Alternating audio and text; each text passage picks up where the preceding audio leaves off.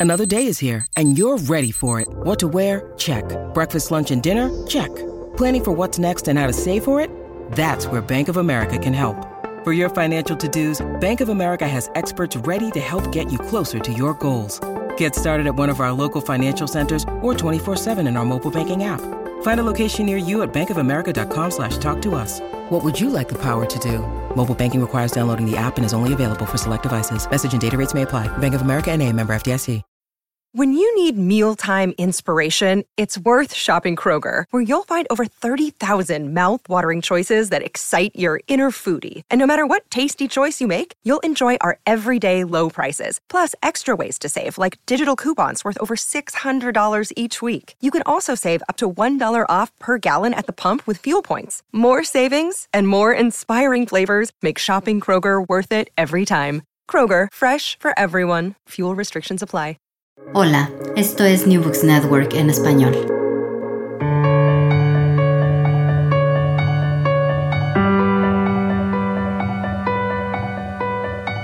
Todo comenzó ayer. Un podcast de la Asociación Española de Historia Económica.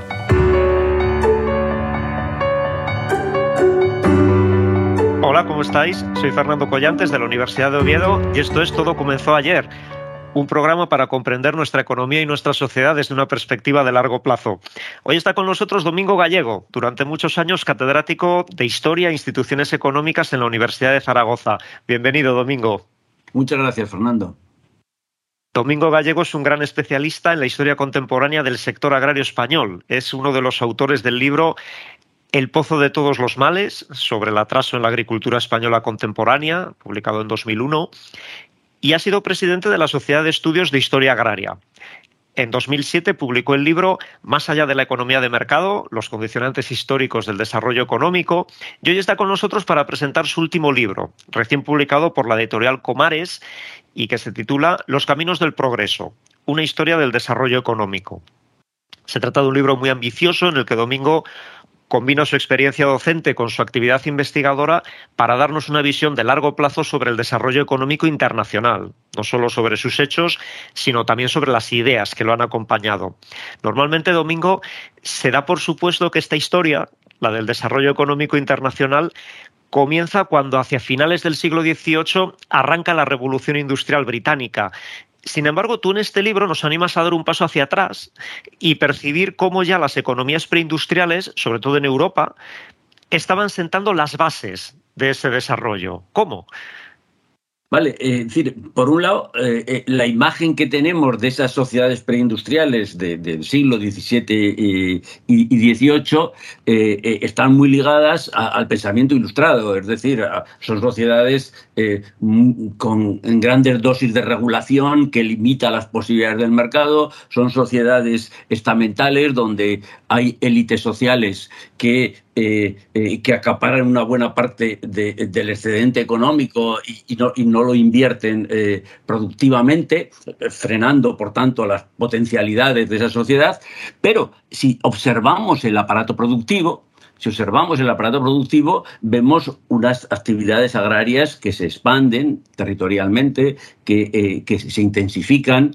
Eh, eh, vemos agricultores que no solo desarrollan actividades agrarias, sino crecientes actividades manufactureras en su entorno familiar. Estos procesos de intensificación y, y, de, actividades manufactureras tienen especial fuerza en los entornos más urbanizados. en las ciudades, a su vez, aparecen oportunidades para artesanos más especializados, comerciantes, financieros, pero es que además todo esto eh, se desarrolla en un, eh, en un contexto de interacción comunal, colectiva, entre los agentes económicos o los agentes sociales. Es decir, en el mundo rural eh, eh, tenemos las comunidades aldeanas que regulan el acceso a pastos, bosques, agua, etcétera. ¿no? Eh, en, el mundo urbano tenemos los gremios que regulan el acceso al mercado pues, de, comerciantes, financieros, artesanos. pero entonces, este esta coordinación, estas acciones colectivas de, esto, de, los distintos grupos sociales, no solo les permite hacer frente a los problemas mercantiles o ambientales a los que se enfrentan, sino que también crea un, tejido social un, tejido eh, eh, social más, más confiable. Entonces, esto, este tejido social más confiable es fundamental para el desarrollo económico posterior basado en una economía de mercado muy descentralizada. A ellos se referían eh, tanto Adam Smith como Hume, eh, con, sus, con, sus, conceptos de simpatía y benevolencia, es decir, que, que, eh, que generaban sociedades más confiables. Ellos no lo relacionaban con la acción comunal, pero sí lo veían como elemento clave. Y después llega la industrialización que desde el siglo XIX en adelante, y, como tú mismo señalas en el título de una de las partes del libro, transforma el mundo. Cuando se habla de industrialización, lo primero que nos viene a la cabeza son las máquinas, pero tú aquí pones el foco en otra ruptura, que es la que tiene que ver con las fuentes de energía. Bueno, es que eh, las, las sociedades preindustriales estaban muy limitadas por las capacidades de la cosecha anual, de suministrar eh, materiales y de sustituir fuentes energéticas, es decir, mediante la alimentación, capacidades musculares a personas y animales. Entonces, esto, eh, eh, este, estos frenos al crecimiento de depender de la cosecha anual se perciben por los pensadores económicos de la época. François Quesnay insiste repetidamente en que es clave aumentar la capacidad productiva de la agricultura para, para crecer ¿no? Eh, desarrollándola tecnológicamente. Ricardo, David Ricardo, nos muestra ya a inicios del siglo XIX cómo eh, eh, la agricultura, las limitaciones en la capacidad productiva de la agricultura puede frenar el progreso. Por tanto, era clave buscar nuevos elementos, nuevas fuentes energéticas y de materiales. Y claro, estas sociedades se, vuelcan en el subsuelo, las primeras sociedades industriales, o paulatinamente se van volcando en el subsuelo. Claro, en el subsuelo que encuentran, se encuentran, como lo sabemos, carbón, gas, eh, eh, eh, petróleo, es decir, productos orgánicos que la naturaleza ha ido depositando en el subsuelo a lo largo de cientos de millones de años. Claro, ¿eso qué les permite a las nuevas sociedades? a las nuevas sociedades? Pues disponer eh, cada año no solamente de la cosecha anual, sino de las cosechas acumuladas por la naturaleza, de la energía acumulada por la naturaleza a lo largo de decenas de años. Eh, claro, para lograr esto hace falta un cambio tecnológico general, porque hay que aprovechar esa energía, ¿no? Eh, pues con distintos tipos de motores. y, con otros eh, cambios tecnológicos eh, complementarios. Para esos cambios tecnológicos, a su vez, hace falta eh, cambios sociales que, que, hagan, que incentiven y capaciten a la sociedad para organizar esos cambios. Pero Claro, eh, eh, esa, ese recurso al subsuelo nos condujo y, nos sitúa en la actualidad, eh, como señalaba Georges Courbet en la década de, 1970, nos condujo hacia la insostenibilidad, es decir, nos condujo a que lo único circular en, el sistema económico era lo mercantil, es decir, que las empresas al, vender conseguían el ingreso necesario para volver a producir, pero desde el punto de vista ambiental eran procesos lineales, es decir, en los que eh, eh, se, extraían recursos que al utilizarse eh, se disipaban, generando, por tanto, tendencia al agotamiento de recursos y contaminación ambiental. Eh, eh, para, hacer frente a esto hace falta una transformación profunda del sistema productivo, una destrucción creativa a gran escala. Eh, para construir no tanto una economía circular en la relación con la naturaleza, sino más bien una economía espiral. Es decir, la economía espiral nos viene a señalar que, claro, no podemos vivir siempre de los reempleos, aunque sea una sociedad estacionaria. los reempleos acaban disipándose y, por tanto, hacen falta nuevos, nuevas aportaciones de materiales pero alargan la sustentabilidad. Eh, nos has planteado aquí uno de los grandes temas del libro, Domingo, que es esa tensión entre, por un lado, las fuerzas que producen una transformación positiva de la economía en cuanto a crecimiento económico y, por otro lado, los riesgos que eso puede tener para la sostenibilidad medioambiental, nos has comentado, pero también social, que es otro de los temas del libro, porque comentas que, claro, todo este cambio tecnológico y toda esta transformación de la economía traen también, en un primer momento, mucho más riesgo de conflicto social si la nueva economía se abre paso con, costes humanos graves, ¿verdad? estos costes humanos ligados al desarrollo económico o a las primeras etapas del desarrollo económico lo sintetiza muy bien Kuhnes con eh, su, invertida, en la, que, en, la, en, la que nos, en la que nos muestra cómo el crecimiento económico, en las primeras fases del crecimiento económico, eh, generan aumentos en los niveles de desigualdad. ¿Por qué? Bueno, pues que los, nuevos sectores eh, eh, industriales abren posibilidades a las empresas que los ponen en marcha y a las empresas que se relacionan con ellos y, a las personas que se relacionan con ellos como, como suministradores o como clientes pero deja fuera, deja dejan de ser competitivas multitud de habilidades personales, de actividades empresariales, artesanales o de otro tipo, las capacidades productivas de algunas regiones. Pero claro, eh, eh nos, da la impresión, nos transmite la impresión de que ese proceso de crecimiento que genera desigualdad se detiene e inicia un cambio en la tendencia de la curva cuando el conjunto de los sectores productivos se ha modernizado. Entonces, desaparece la fuente de esas diferenciaciones, pero claro, Schumpeter nos transmite la idea de que el, eh, lo característico del desarrollo capitalista, especialmente en los países avanzados, es eh, el cambio tecnológico, la renovación del sistema productivo permanente. Por tanto, esos procesos de que surgen nuevas tecnologías y, nuevas empresas que las ponen en práctica, que desplazan a otras, eh, a otras empresas, territorios, personas, es, repetitivo y especialmente intenso en, en las crisis en su capacidad de generar marginalidad social.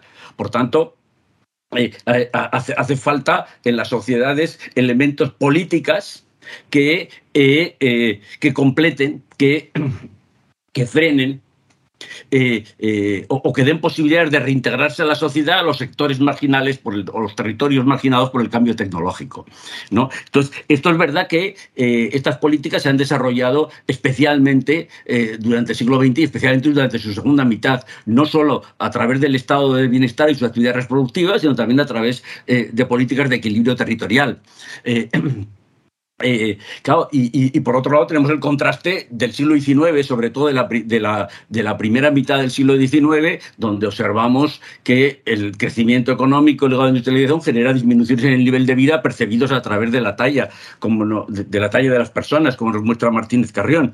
Pero, eh, eh, sin embargo, si vemos el siglo XIX más en su conjunto, vemos también que durante el siglo XIX aparecen algunas oportunidades que, que, frenan esos procesos de desigualdad, como es el mantenimiento eh, eh, el mantenimiento de explotaciones familiares o de talleres o comercios familiares con mano de obra familiar, ¿no? Y eh, has hablado, Domingo, de las disparidades territoriales que genera el, desarrollo económico, y este es otro de los grandes temas del libro, pero no ya dentro de una sociedad, digamos, occidental, sino a escala del conjunto del mundo. ¿Por qué ha sido tan difícil la difusión del desarrollo desde Occidente hacia el resto del mundo eh, en el siglo XIX, siglo XX.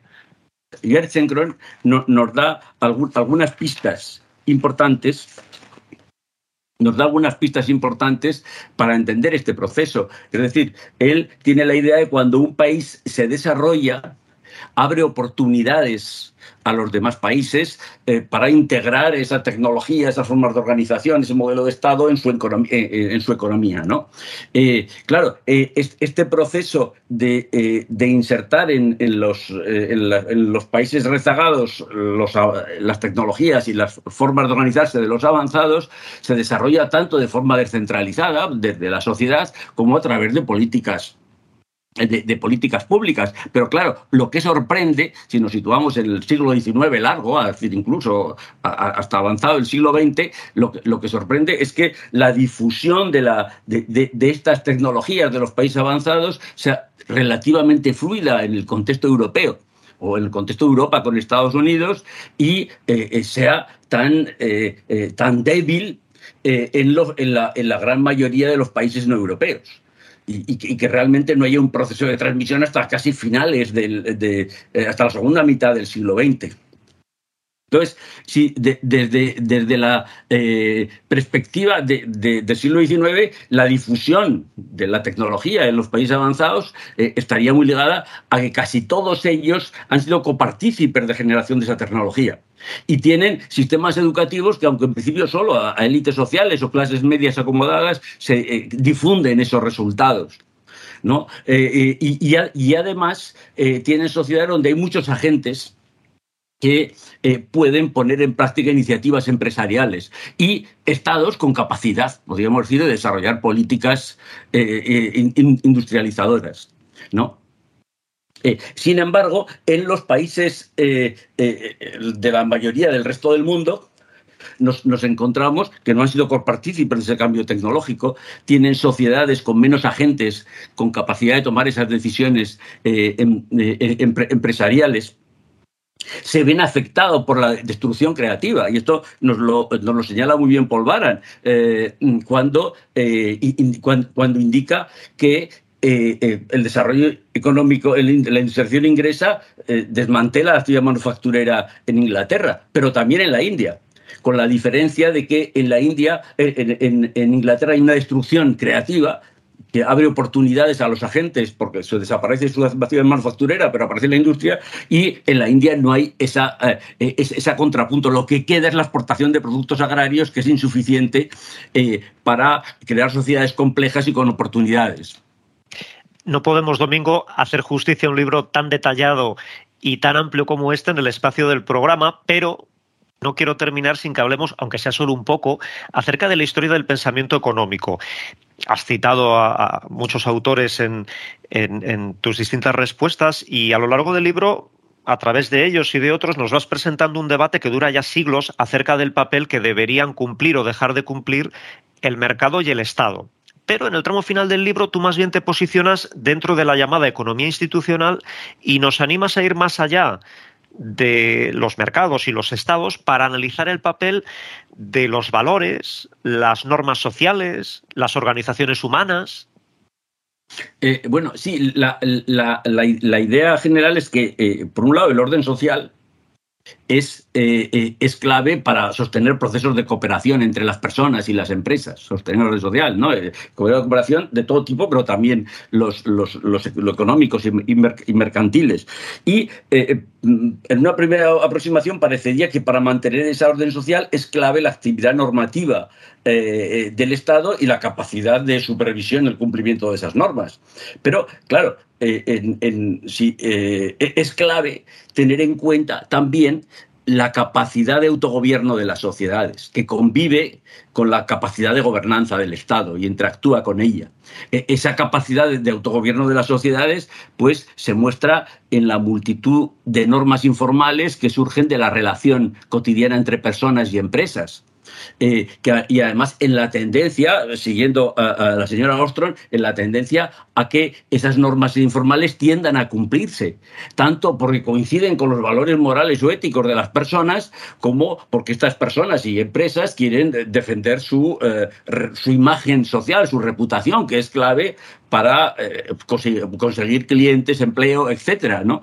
y, ascenso social. Por tanto, en este contexto, nos encontramos con esa capacidad normativa generadora de orden social, ¿no? Eh, eh, eh, autónoma de la sociedad, que es variable según, varían las condiciones y relacionan las personas y que, esa variación viene forzada a su vez también por acciones colectivas que forman parte también de, ese autogobierno que modifica las normas, los valores sociales o influye en la actividad pública. Entonces, claro, tenemos tenemos, tenemos dos elementos, el orden espontáneo que genera no el orden espontáneo, la autogobernanza y el, eh, y, el Estado, que, se interfieren, que, que, se necesitan mutuamente.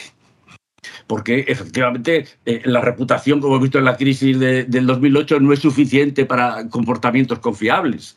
Eh, y, también desde el punto de vista fiscal la reputación tampoco es suficiente para eh, eh, por otro lado los grupos de presión pueden desviar al Estado de sus de, objetivos generales, si, solo tienen capacidad de desarrollar esas actividades algunos sectores sociales.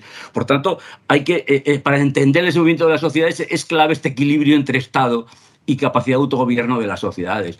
Eh, como señala hace, hace y Robinson, es difícil un equilibrio que genere prosperidad para todos, pero para entender los caminos hacia la prosperidad es clave tener en cuenta estos dos aspectos, tanto la acción pública como el orden, es decir, como la capacidad de las sociedades.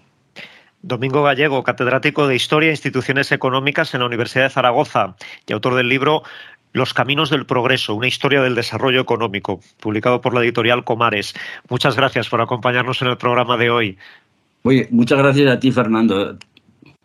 Nosotros regresamos en 15 días y lo haremos con Fernando Méndez y Estrella Trincado, con quienes hablaremos sobre libertad y economía, porque también en lo que a las ideas económicas se refiere, todo comenzó ayer.